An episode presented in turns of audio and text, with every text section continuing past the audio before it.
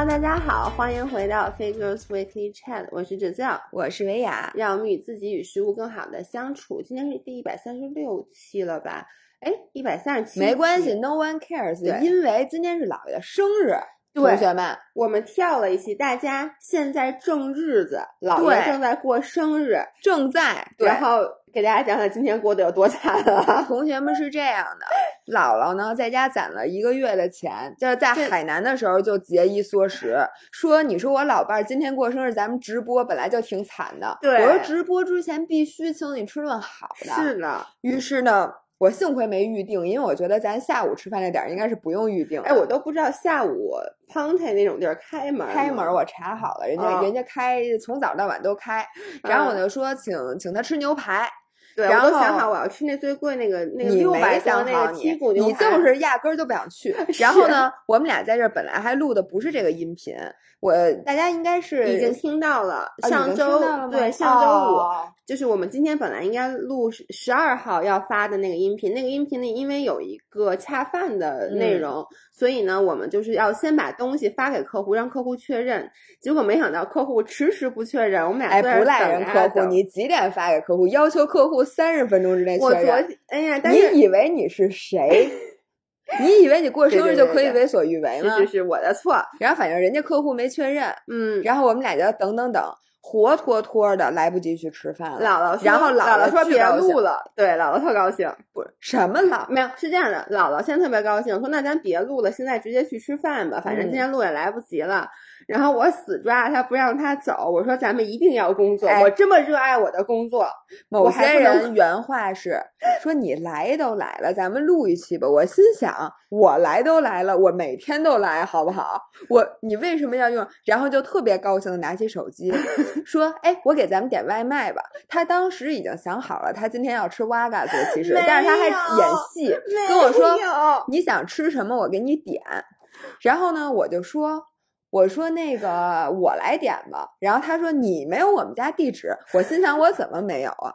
然后我说那那你想吃什么？他说我就点过两个外卖，一个铃木食堂啊三个，嗯一个铃木食堂，一个吉吉祥馄饨，再加上一个瓦嘎斯，然后特意把瓦嘎斯放在最后一个说，然后说完瓦嘎斯之后就看着我问他你想吃哪个？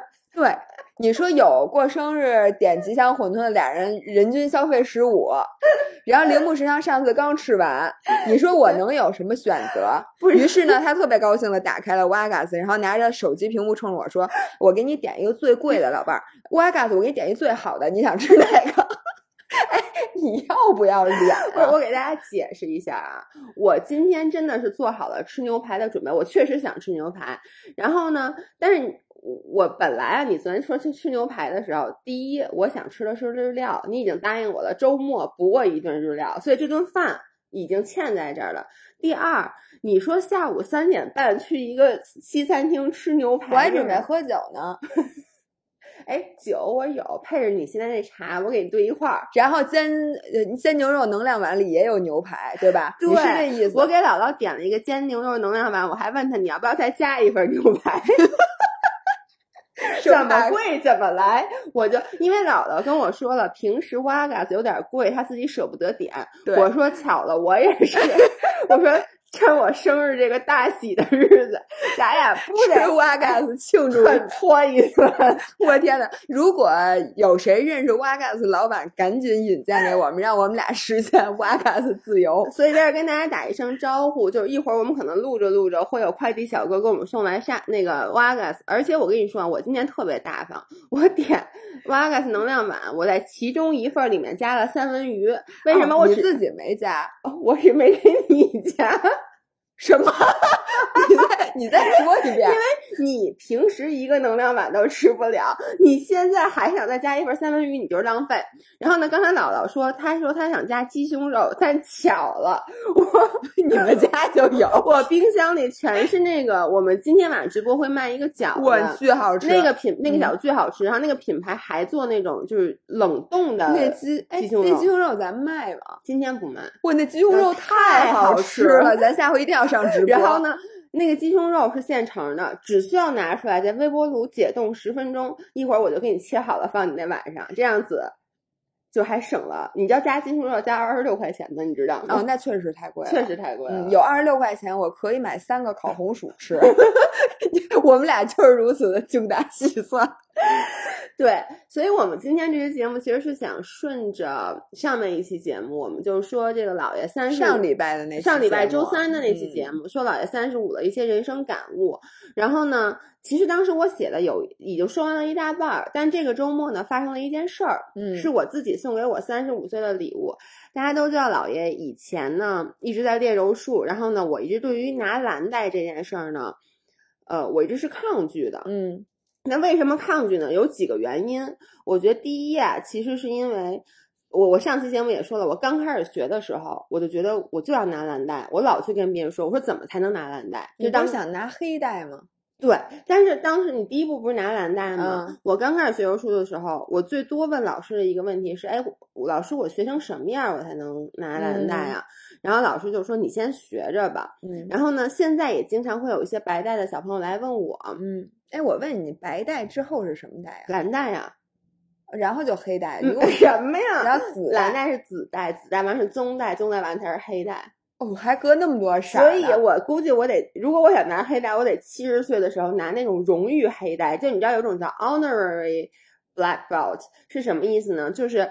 你其实未必要在柔术上有多精进，但你为柔术的事业奉献了很多，奉献你的一辈子，奉献了好几十万，可不吗？就比如说像那个，你知道欧美有很多明星，嗯，他们是练柔术的，然后有的明星呢，他其实水平可能只是蓝带或紫带的水平，嗯，但是会发给他一个黑带，因为他经常利用自己的这个知名度去为柔术这个运动去做宣传，这不就是各种封爵吗？对对对，就类似于那种的，所以我觉得如。如果是我的话，可能也是在我七老八十的时候，看在我这一辈子作为一个仅仅有这么点粉丝的 这个，咱还在兢兢业业、勤勤恳恳的推广这项运动。是的。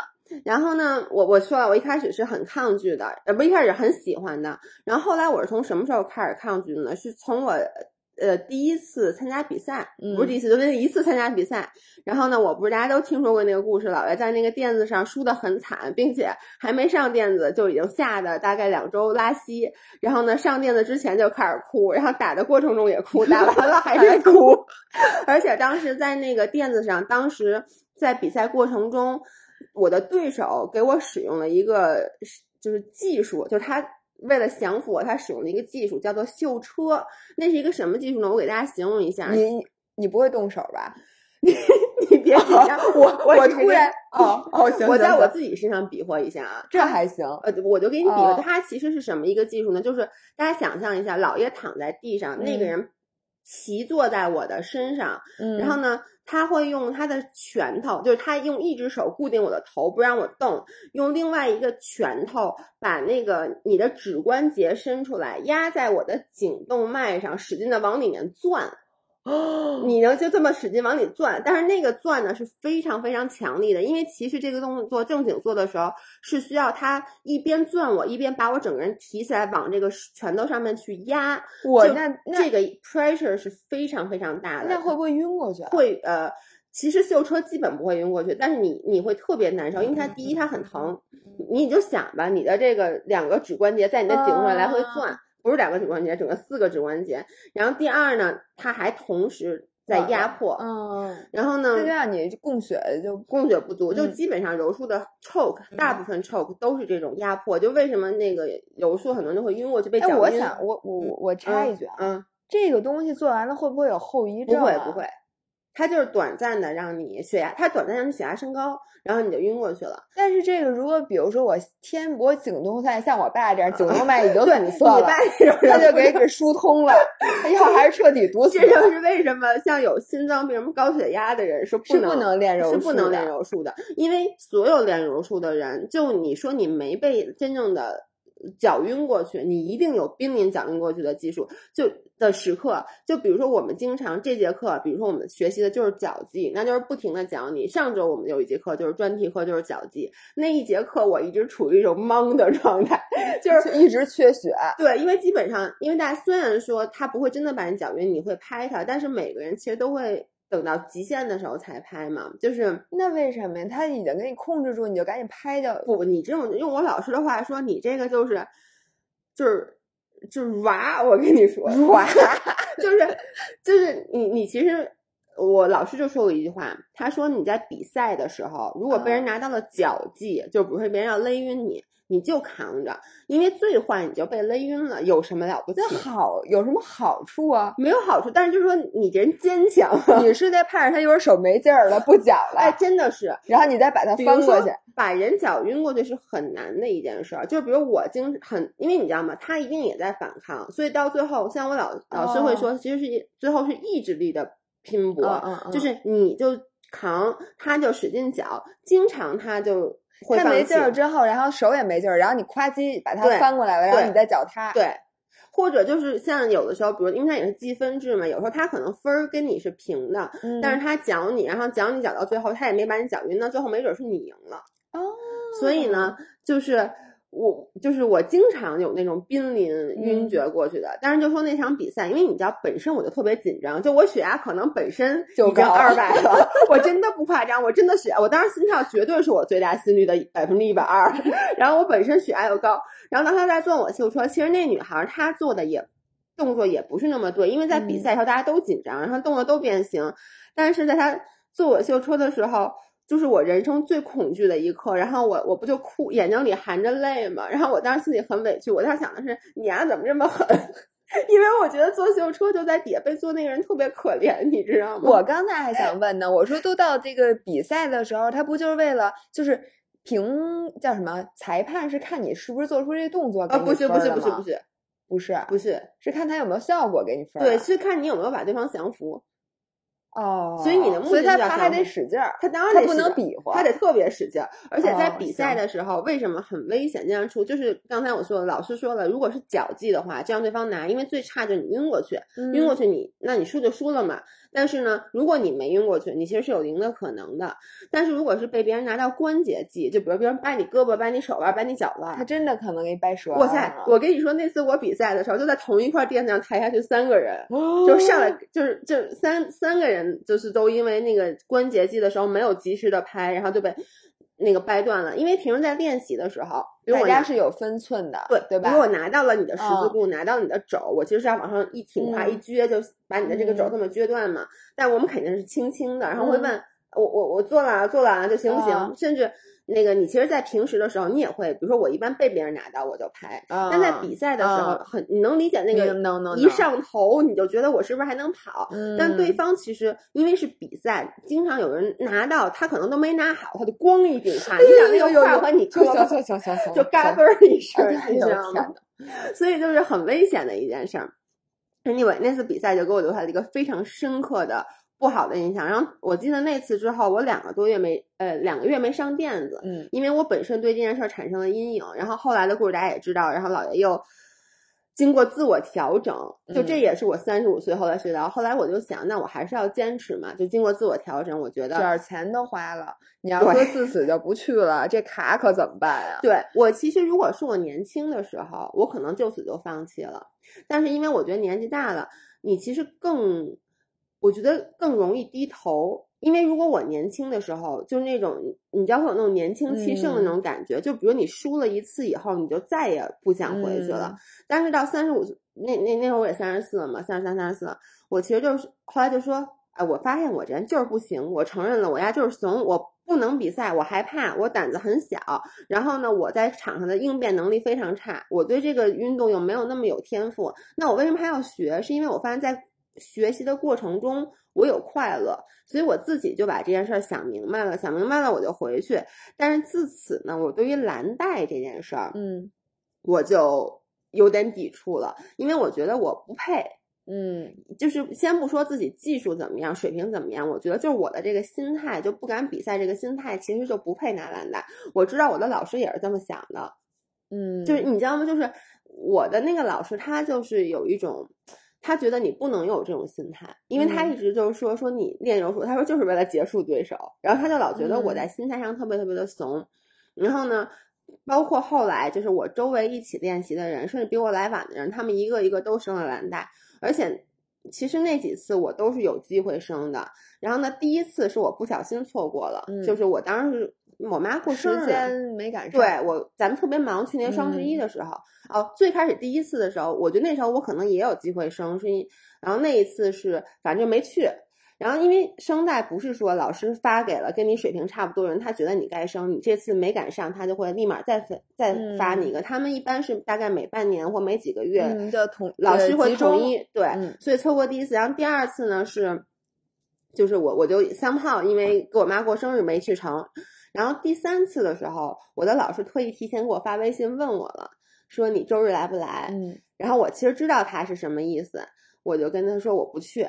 然后他就说你来吧，说那个正好有一节公开课，你赶紧过来上。因为当时我已经有一个月没上柔术了，就是我之前说过，就其实就是大概是两个月以前的事儿。就是我上次说了，因为那段时间我没有进步，嗯然后呢，再加上你周围的跟你水平一样的人又都都进步了都进步了，他们也都上得来，我就更不想去了。嗯所以呢，我就说，我说我不想去，我说我最近觉得对柔术没有热情。他说你来玩儿，嗯然后呢，其实我已经知道他是什么意思了。然后那天我也不是没有时间，但是我就给自己找了一个借口，我就没嗯去。然后就一直到了上周，然后上周我和姥姥就录了我们这个音频节目的上期，嗯就是关于那个三十五岁你的一些心得体会。我不知道为什么录完那期音频以后，姥姥去上厕所，我就跟姥姥说，我说我想干一件特别不要脸的事儿，我说我想去跟我的老师要这条蓝带。然后呢，我姥，然后姥姥就说，那你就去呗。但我就说，哎呦，多不好意思啊。他说这有什么不好意思？你就去要。我说的原话是嗯你干过不好意思的事儿还不要少？对你说，你说都干过不要脸的事儿，对，你还在乎这个吗？然后呢，我你知道我特别怕什么吗？我特别怕我跟老师说，我说我想要蓝带，他说那你之前不来，你只能等下一次，那怎么了？就被人拒绝的感觉都不太好嘛。但是不，你被人拒绝的 少吗？你客户有没有一次一次的拒绝你？你说什么了？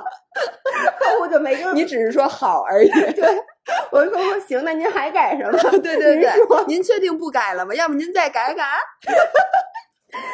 对，然后我就跟我老师说了，然后我出乎我意料的是，我说完，我说我说那个，我想我说你周六能不能给我生蓝带？我说因为下周一我三十五岁了，我想在生日之前拿到这条蓝带。他二话没说就说好，行，来。嗯，然后所以我还是挺挺感动的。然后我给大家讲一下这个柔术生带的这个过程，你就是是不是也不知道人拿大鞭子抽你。其实这个拿大鞭子抽我一点儿都不算什么。我我先说，我特别的亏，我现在特别后悔他们之前几次圣诞我没去，因为之前那几次它是集中圣诞，嗯然后呢就没有没有实战这个环节，就你知道吗？就是老师嗯就是三炮让大家做一做体能训练，我说这太适合我了呀，结果就给大家生了。嗯，然后到我这一次，一个是我确实因为只有你对吧？对，一个是只有我一个人，一个是我平时是号称很爱打实战的，就是我特别不能理解，我当然能理解，就很多人他去上课，他从来不打实战，他是把柔术当成健身，哦，你能理解吗？我觉得没问题，就是嗯其实我经常也鼓励大家，就是如果你不爱去健身房，你要找一个运动的话，找一个感兴趣的，那你不想，大部分人是不想打架的，嗯然后呢，但我是特别特别喜欢打架的，打架带给我的快感是极其大的。除了比赛以外，都都可以打架，。都可以打架。然后呢，再加上我又属于比较老的人，然后大家也知道老爷是一个什么样的人，就是特咋特别呼咋呼的一个人，所以呢。那就老师就说那肯定得车轮你，然后呢那天大家一听说我要声带，那些高带色的人纷纷都来了。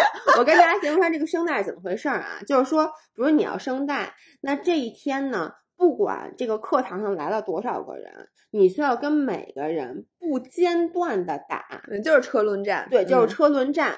然后呢，其实之前我怎么印象中，别人声带的时候，感觉都好多有的都是好多都是白带，然后我声带那天一共只有两个白带，全是高带色。那天来了嗯两条棕带。四条紫带还是多少条蓝带，反正就都是那种特别厉害感，觉都是来给你打群架的。不是感觉，他们就是来打我的，就是他们真的听说要能打我这件事儿，就是普大喜奔。然后呢，那那天叫喜大普奔，谱大喜奔也行，反正普挺大的，普挺大的人都来了。哦，普普喜大奔，普喜大奔，大奔是一种车。你你你再给我说一遍，那怎么说？喜大普哦，奔，喜大普 差不多，差不多。差不多。然后呢，那天去的时候，我跟你说，那天我特别紧张，嗯，我早上起来就特别的紧张，然后我就不知道如何是好，你知道吗？我就说，我这吃不吃东西啊？我说我我吃多了，我怕被打吐了，你知道吗？因为 那有我点丢人。我之前不是有一次就吐在了嗯垫子上吗？我说这不吃又太饿，最后我就吃了面包，然后我就说。哎不行，我得睡一会儿。然后我还特意没去上地铁，我说我得养精哎蓄锐。，比比咱们精心筹备的淘宝直播紧张多了。紧张一万倍。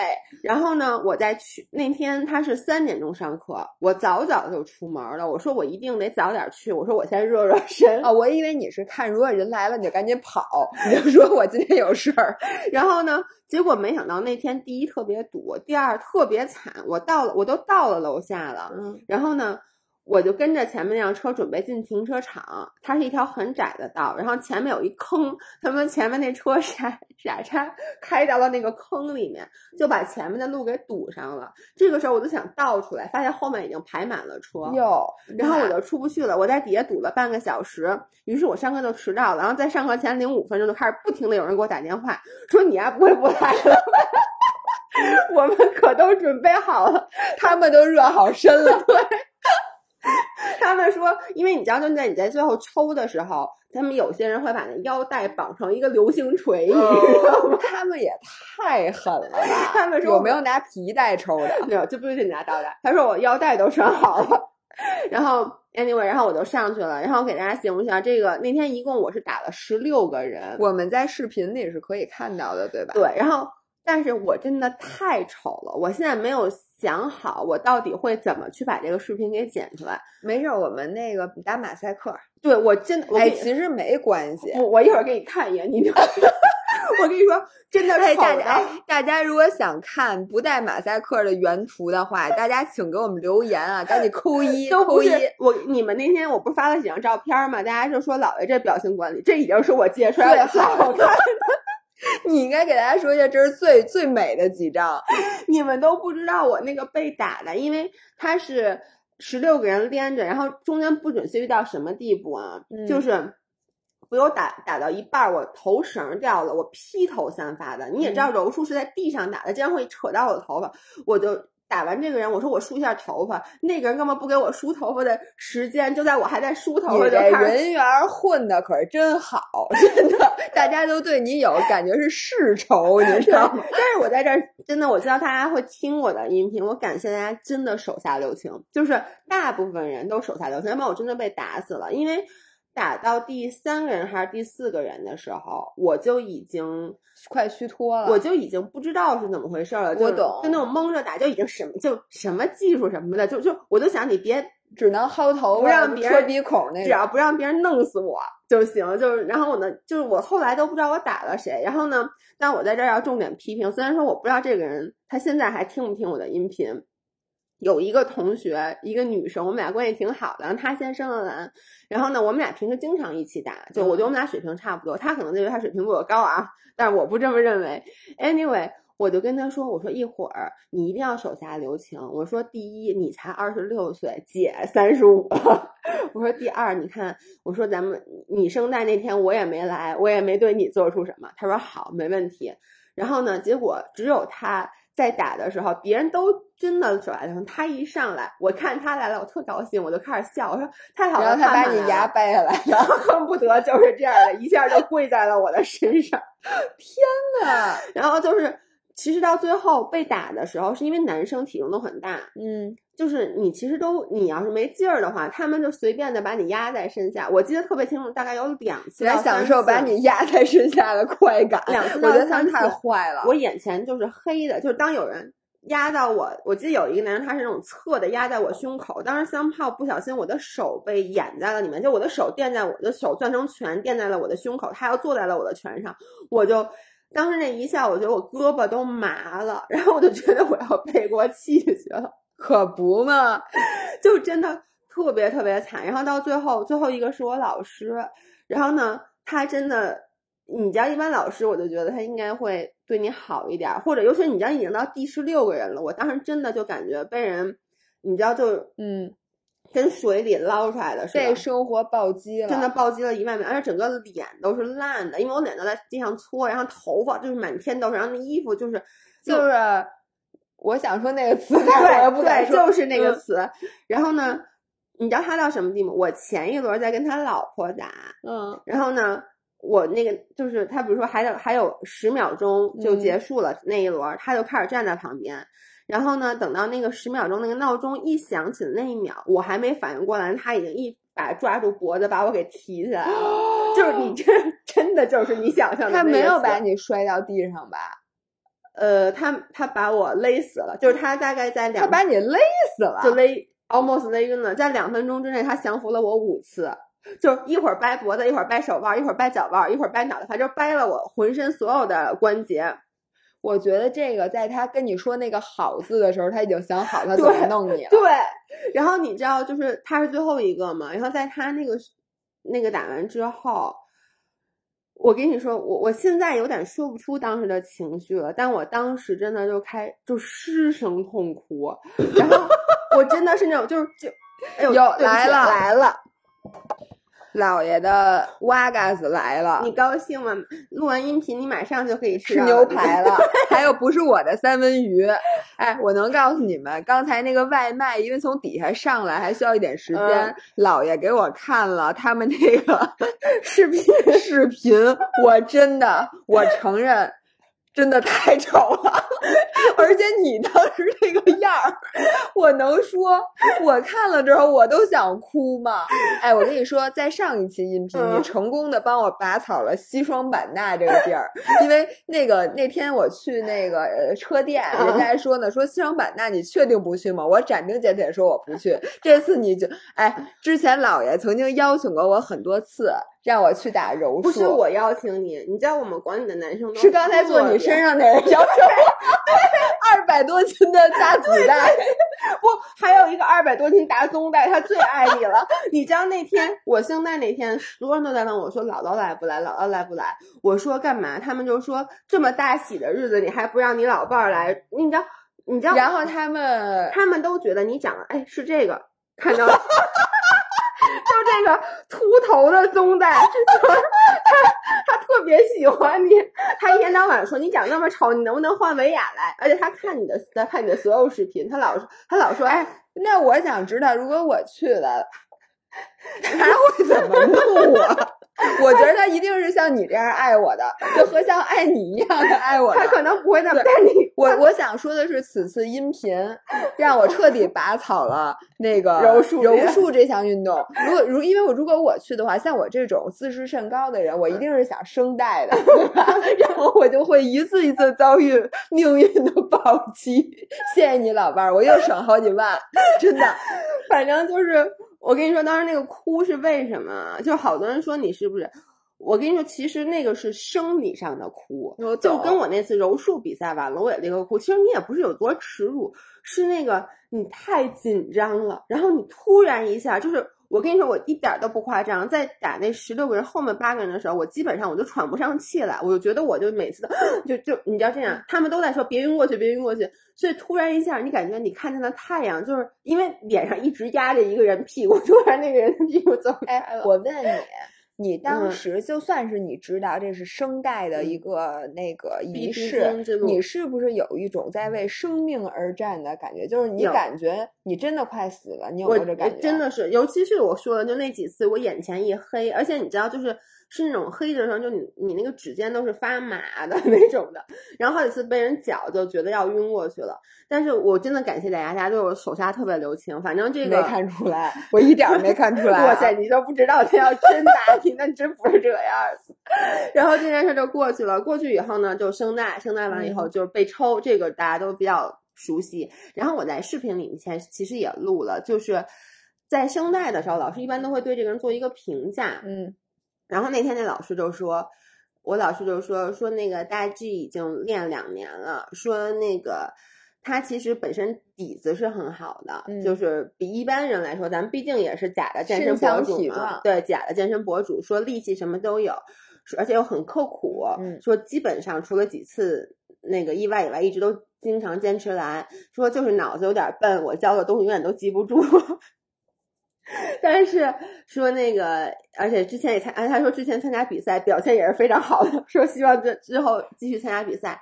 所以我当时就想说，就他这番话，如果是在以前，嗯我就会特别不高兴，因为我是希望他说说我有天赋，嗯说我聪明，因为柔术我之前说了，其实就是人体象棋，就到最嗯后很多时候是脑子的对抗，然后他就。明目张胆的说我没有脑子，而且我自己一直都学，觉得我学的可快了，然后他 然后他又说我学的特别慢，所以呢，呃，我觉得这也是，就真的就是三十五岁一个体会，就是他说我努力的时候，我特别特别开心，因为我觉得我不够努力，我觉得我中间，说实话，我去年至少有有过两个到三个大的 break，每次都嗯有一个多月，就是甚至有一次两个月没去，都是因为就是差一点放弃，就想放弃，就是觉得就跟你那次说你骑自行车别人比过，嗯你就觉得没劲，就是凭什么呀？就是人家都学会了，然后就觉得我要不然先找一个别的运动重新再开始吧。嗯然后现在就不会了，而且大家可能不知道的是，就柔术的蓝带是放弃率最高的。我那次看一个说百分之七十的人会在得到蓝带以后放弃柔术，因为一开始从白带到蓝带其实不难。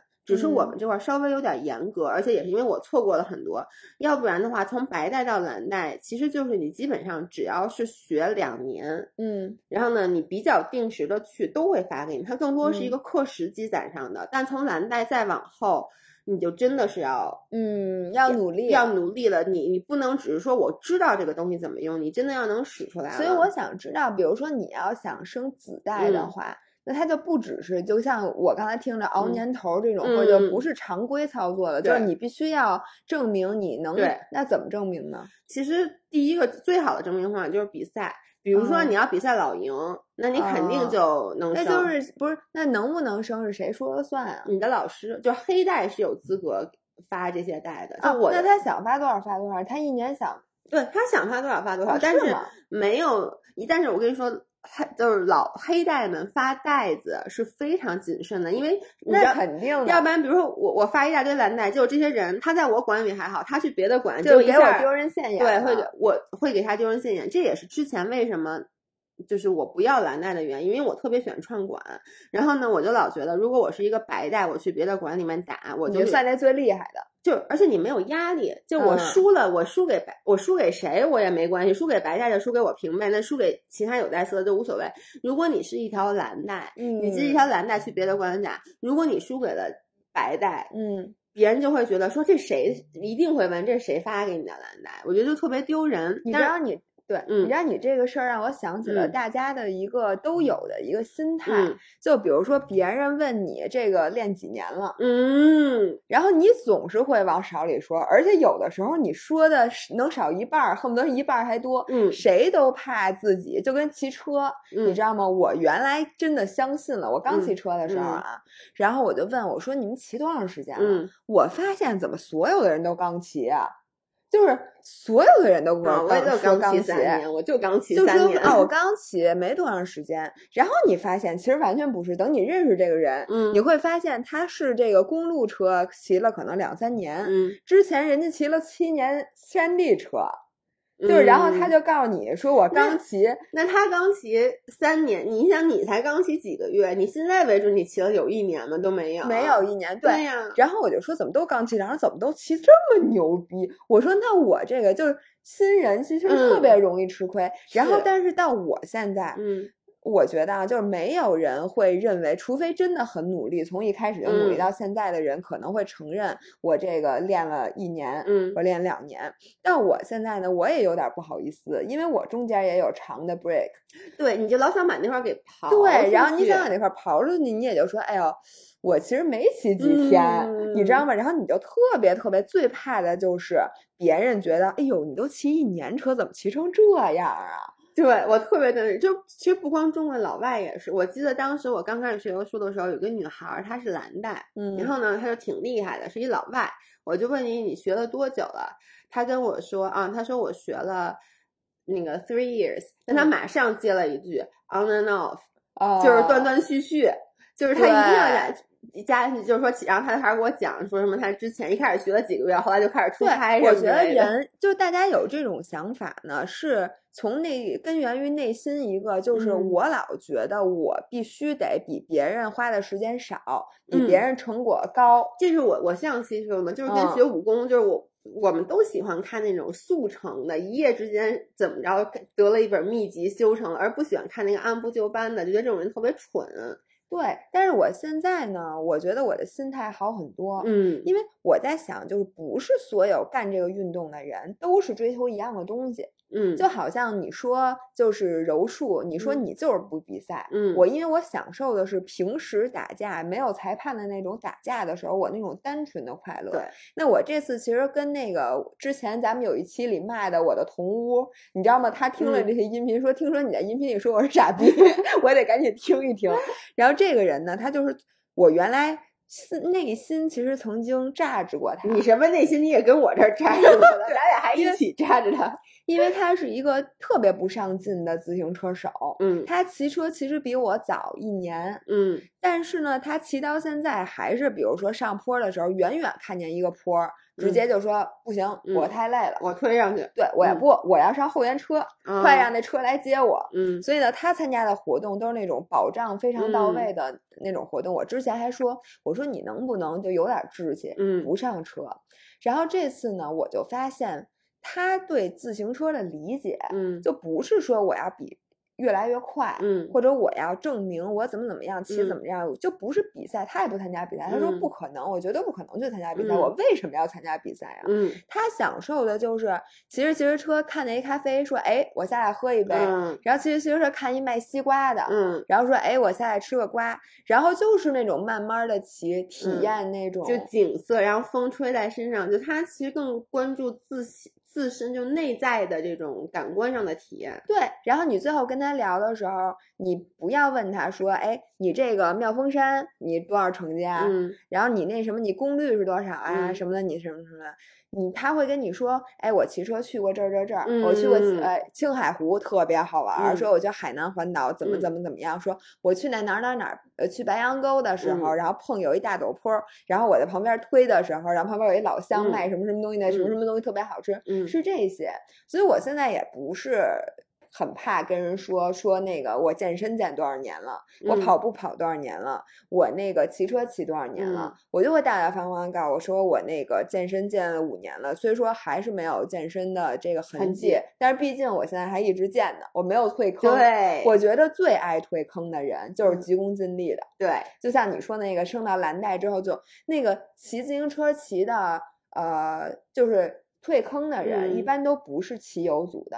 嗯，因为骑友很难退坑，除非你把全世界谁不爱玩啊？你就说对，最容易退坑的就是从一开始就是说我要认真那种，而且越认真的人越容易退坑。嗯，因为呢，你一认真吧，你就会发现你享受不到任何的乐趣，对。你只能享受到这个成功那个时刻带来的乐趣。这有点像每次都成功，对，这有点像心灵奇旅。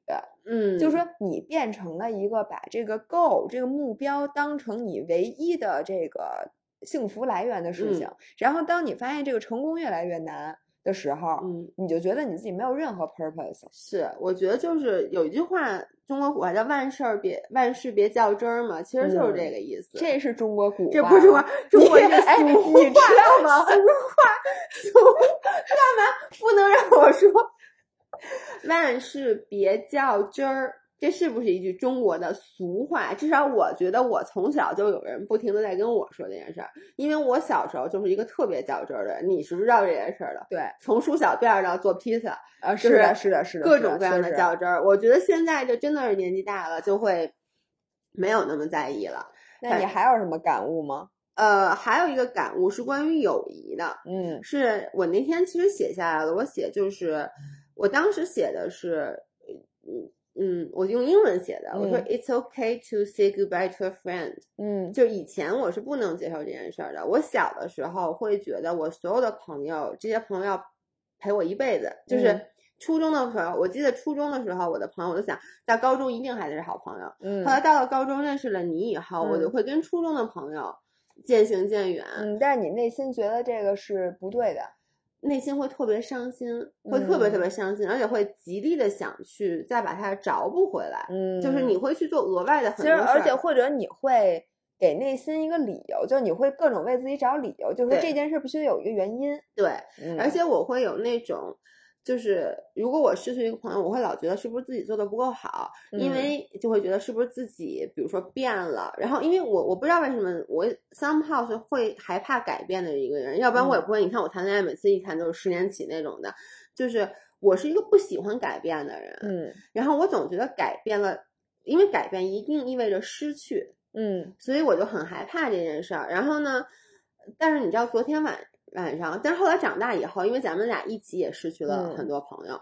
然后呢，我觉得慢慢的，你其实会能接受这件事儿。然后昨天晚上看《奇葩说》，我觉得马东有一句话说特别对，他说你会发现人到中年以后，你周围基本上没有朋友了，就没有嗯什么好朋友了。你能称得上好朋友的幸运的人可能有俩，嗯，对于大部分人来说，能有一个就不错了。嗯我觉得真的是因为小的时候，就是大家的姥姥和姥爷，尤其是姥爷是一个特别喜欢拉帮结派，有一大堆狐朋狗友，就是我很享受那种周围有很多很多朋友的感觉，而且嗯我会内心 judge 一个人，觉得如果你没有很多好朋友的话。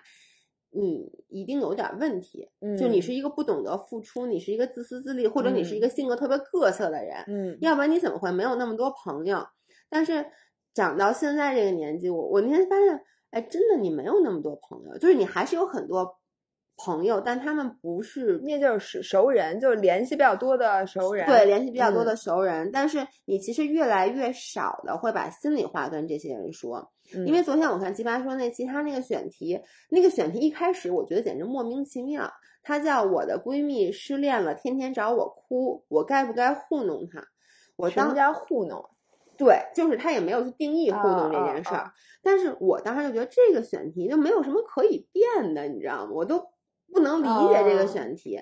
但后来我发现他们就很厉害，他们到最后去解说了很多，然后里面有几个点，我当时就觉得很对。他说，就其实能找闺蜜哭，这是一件年轻人奢侈的事儿。嗯，因为你会发现，你年轻二十多岁的时候，不管因为什么原因，你都可以找到一个朋友哭。但到咱们这个年纪，其实已经挺难的了。就是嗯你有，就是不管你是感情上也好，我觉得像咱们更多可能是家里发生一些巨变，你想找一个朋友哭的时候，你会发现你不好意思麻烦人家了，嗯，因为每个人都有了自己的家庭。就如果你这个人是不用想，嗯反正就是肯定去，而且这个人肯定是 ready for you，那你就是已经是很幸运的人了。像我，我肯定是找你哭，你肯定是找我哭。是你要是不找我哭呢，我就得哭了。对，这就是他们里面他们其中一个变点，就是说说其实你应该感到 lucky，有人还愿意找你哭，因为其实当你发现你很长一段时间没有任何一个朋友来找你哭诉的时候，就说明你其实已经不是那任何一个人的好朋友了。就人家不愿意麻烦你了，一旦他开始不愿意麻烦你了，其实他就不是你最好的朋友了。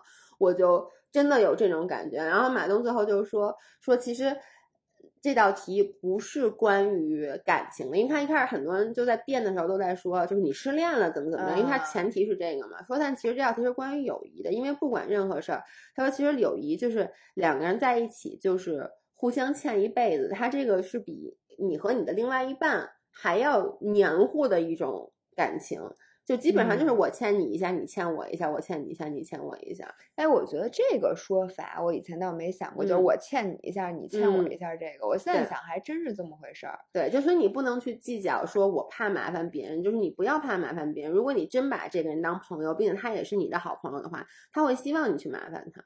我觉得他这个说的其实是非常对的，嗯也这也是我关于这个友谊上的一个感悟。因为那那天我其实有一天我在想什么，我一个人晚上待在家，我突然就想，哎，我以前那些朋友呢，怎么都没了？或你就像那些花儿，他们都谢了吗？对，但他们后来我想还是还在，但只是大家都组成了各自的家庭，而且有的人真的就是他是渐行渐远，你见到面还能跟以前一样，但是呢，我发现我至少不会在有大事儿的时候去找他们了，我就是嗯会去怕麻烦别人了。我觉得这也是中年人的悲哀吧，嗯就是是咱们二十多岁的时候，就是咱们也好，咱的另一半儿什么男朋友什么的也好，都会定期组织那种盛大的聚会。对，然后那聚会就来好多好多同学，嗯然后大家迅速打成一片。然后我就记得那会儿，我经常就往我们家买大袋儿大袋儿的那种各种零食。对然后他们会在我们家待到很晚，你记得吗？对咱一起玩游戏，然后打牌。对然后甚至这种聚会你都不用提前特别多，对，你只要比如周中的时候说，哎，这周末啊来我们家，然后特别松散的，就是你说，嗯。哎，下午四点啊，以嗯。后都可以来，嗯。你就会发现一会儿来俩，一会儿嗯又来俩，嗯然后一会儿这俩人又带了那些人，嗯就你觉得组织一场聚会如此之容易，而且认识一个新的朋友也如此的容易。对，而且大家打成一片，你会发现，虽说这是我同学，那是他同学，嗯然后他们俩还带了不认识的人，马上就混熟了。嗯而且大家都是那种没事，而且都会待到很晚，然后都嗯很开心。有的人还会在你们家甚至住，对，就当时我们家经常有人在我们家打地铺住什么的。然后现在你发现，就一过年或者什么的，或者之前那个过圣诞节呀、过嗯新年，都是那会儿频繁聚会的时候，你发现现在组织不起来了。对，就是我说白了，你心里也不太想去叫别人了。我不知道你会不会，嗯我心里也是不太愿意去张罗这种事儿了。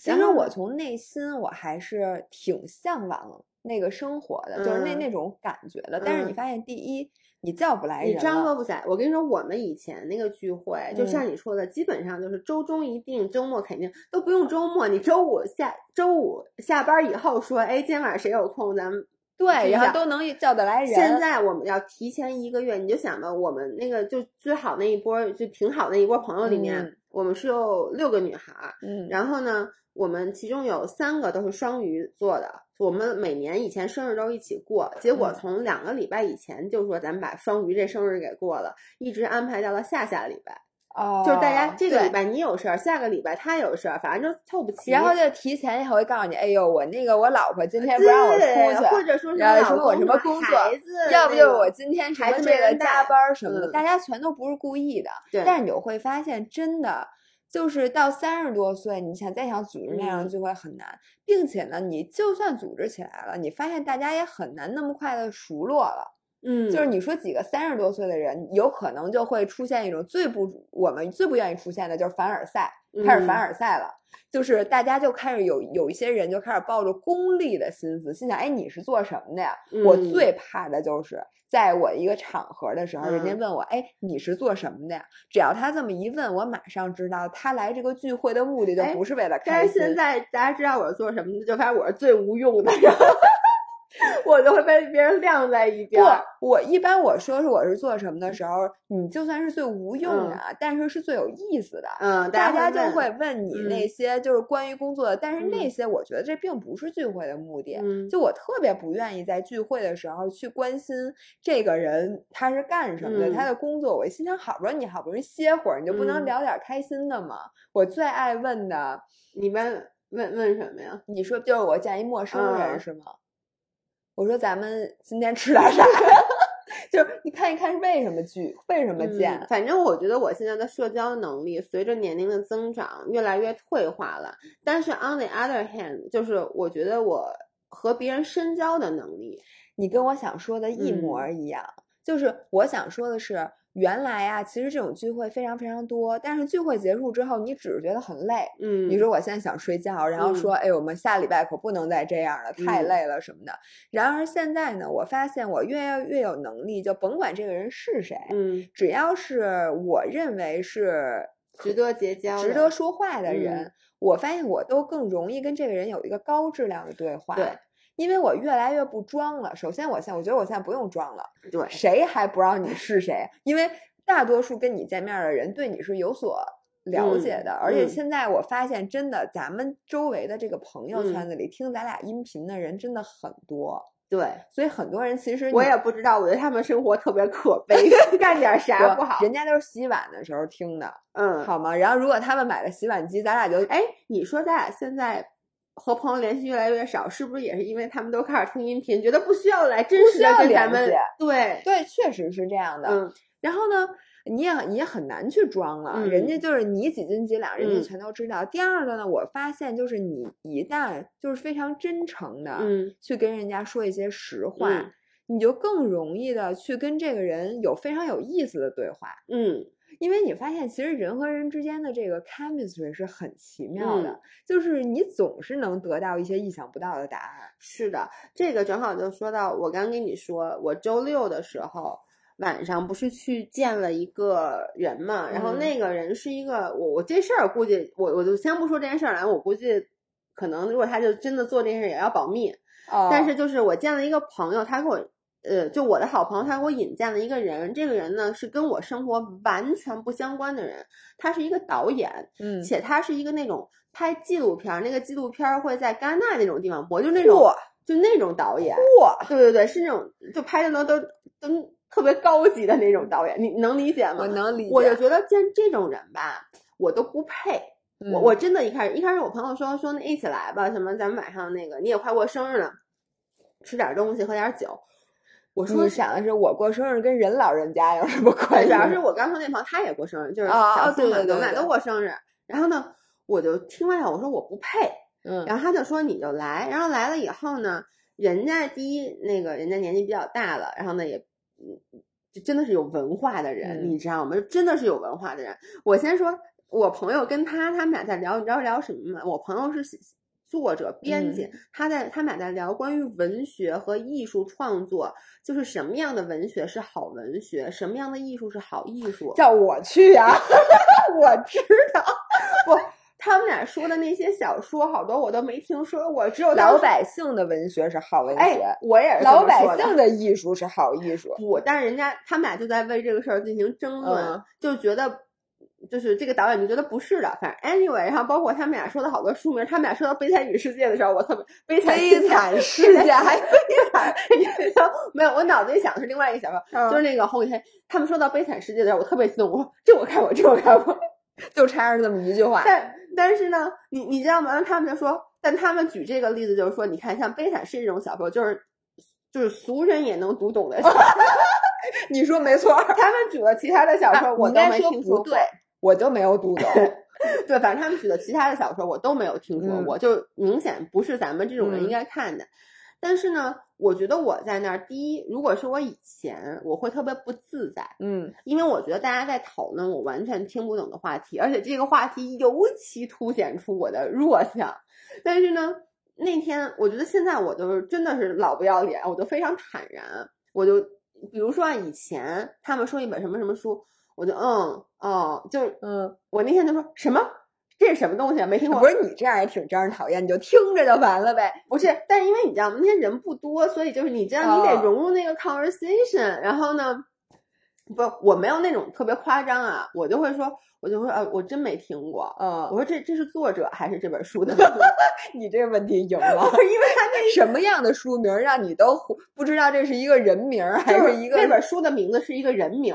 啊，所以我不知道他们在讨论那个作者还是安安娜卡列尼娜，对，就类似于这种的。啊啊。然后呢，一个是我那天我特别放得开，我特别的就是无所谓。然后呢，第二就是我我发现啊，我跟大家说，你不要妄自菲薄，就是那个导演他可能知道很多艺术的东西，嗯，但他其实对。自媒体包括他对咱们拍视频这件事儿，就是咱们怎么拍视频、怎么剪辑，他一点都不了解。然后当他知道了咱们的这个工作状态以及咱们的产出以后，他说：“他说其实你们真的很厉害。”他说：“我我一部片儿拍。”好多好多年就拍一部片儿，然后花好多好多钱。对，然后说你们说说你们一个礼拜产出俩视频，从拍到剪还到策划，然后一点不比人家那短，人家纪录片可能也就半个小时，你光吃饭就能吃两个小时。对然后包括我给他讲咱们直播的很多东西，然后他最后就，然后我那天就说我插入我另外一个三十五岁的感想，就是我爸听到这儿肯定特别高兴。但是我不会改的，爸爸。但是你爸可能听不到这儿，已经不想再听了，已经给你发微信说你可千万不能再去打柔术了，我不同意。就是我爸以前一直都跟我说，你怎么那么没文化？嗯，我就老说，我说我知道的事儿很多，我自我觉得，大家不要觉得我没文化，就我觉得我知识是够的。嗯，然后呢？我爸就说知识和文化是两码事儿，嗯，他就老在那说我没文化，他老让我多读书。我说我其实看视频跟看书是一样的，我说我看视频获取这些信息更快。我爸就说不一样，嗯，然后呢，我现在愈发的能理解他说的这话是什么意思了，就是是什么意思呢？我我自我感觉啊，就知识这个东西，就比如不管咱们比如说写很多干货的知识也好，包括你对自行车、你对铁三的这些东西理解也好，这些都是知识。但是你知道了很多很多很多知识之后，它在你的脑子里会形成一个体系，会形成一个世界观。这个东西是文化的沉淀。哇！所以我就觉得以前吧，我老是觉得我不需要有文化，我有知识就行了。就是我觉得我知道事儿那么多，就是虽然说显得我不识字儿，但是它并不妨碍我工作。就是比如说，而且我觉得我是有获取知识的能力的。比如说一件事我不知道，我可以非常快速的研究出这事儿怎么回事儿。嗯，我们可以百度。对，不，百度没用，得 Google。百度都是广告，不，百度是广告。我那天搜一什么？哎，我看之后如果有那百度什么产品投，我看你怎么我说的是搜索引擎，其他的百度都很好。小度，然后呢，呃，就是以前我就觉得就是完全够了，而且我还会引以为傲。我就会觉，我经常就觉得，我说你看我这么没文化，但是我还可以写出很好的东西来。你看我写的干货写多好。但是现在我就是那天，包括那天跟他们聊天，我就发现。那些他们文文艺圈，他们确实是有文化的，因为他们去做很多更深层度的思考，嗯，就是你得加工这些信息，对，不像咱们，咱们是拿来用，嗯，他们是拿来以后，就是他不一定立刻用，但他会放在脑子里面，然后去用它再去衍生很多其他的东西，嗯，所以我觉得这个是，但是我爸就跟我说，你得多看书，我又。不太爱看我爸嘴里的那些书。你跟你爸说，我现在书已经看的够多，我现在需要思考，你别烦我。你知道我爸都看什么书吗？我爸在家看各种什么那种梵文，就什么经书，就是圣经，然后各种古兰经，然后他看各种那种，然后看戏曲。就我爸现在看这种东西，你知道吗？你爸现在已经研究到了金呃象牙塔的顶端，是。我，然后我爸老说你到我说等咱们老了就会为没有文化而感到自卑，然后我就觉得这件事儿可能不是年轻的时候你想有文化就能有文化的，你可能还需要再多沉淀一点别的东西。我觉得你现在说完这句话以后，你也觉得你特没文化，我有点 不知，我的大脑一片空白，你知道我都不知道该怎么接这句话。嗯，不用接了，反正咱俩就是没文化的人，在这儿跟大家道一个歉。然后为什么又道歉呢？因为没有文化，大家不是老在知乎上还骂骂我呢吗？说我这样这就我留下一期音频，我要对这句话做出我的评价。你现在让我先沉淀沉淀三天，就 光那天那个那个导演说他，我说你是哪儿的？他说他是丹东的人，然后他说他是丹东的人，我说哦你是山东的。哎，你刚在直播间卖完人丹东大草莓，对我一直以为丹东大草莓是山东寄过来的。然后那个导演都惊呆了，他他在此，他刚刚说过，他说他觉得我有文化，哎，对，他还说了一句话，我觉得当时我特别高兴，特别受用。他说，其实咱们才是艺术家，因为咱们能把生活的东西立刻传成一个东一个视频，就是一个东西，把它产出出去。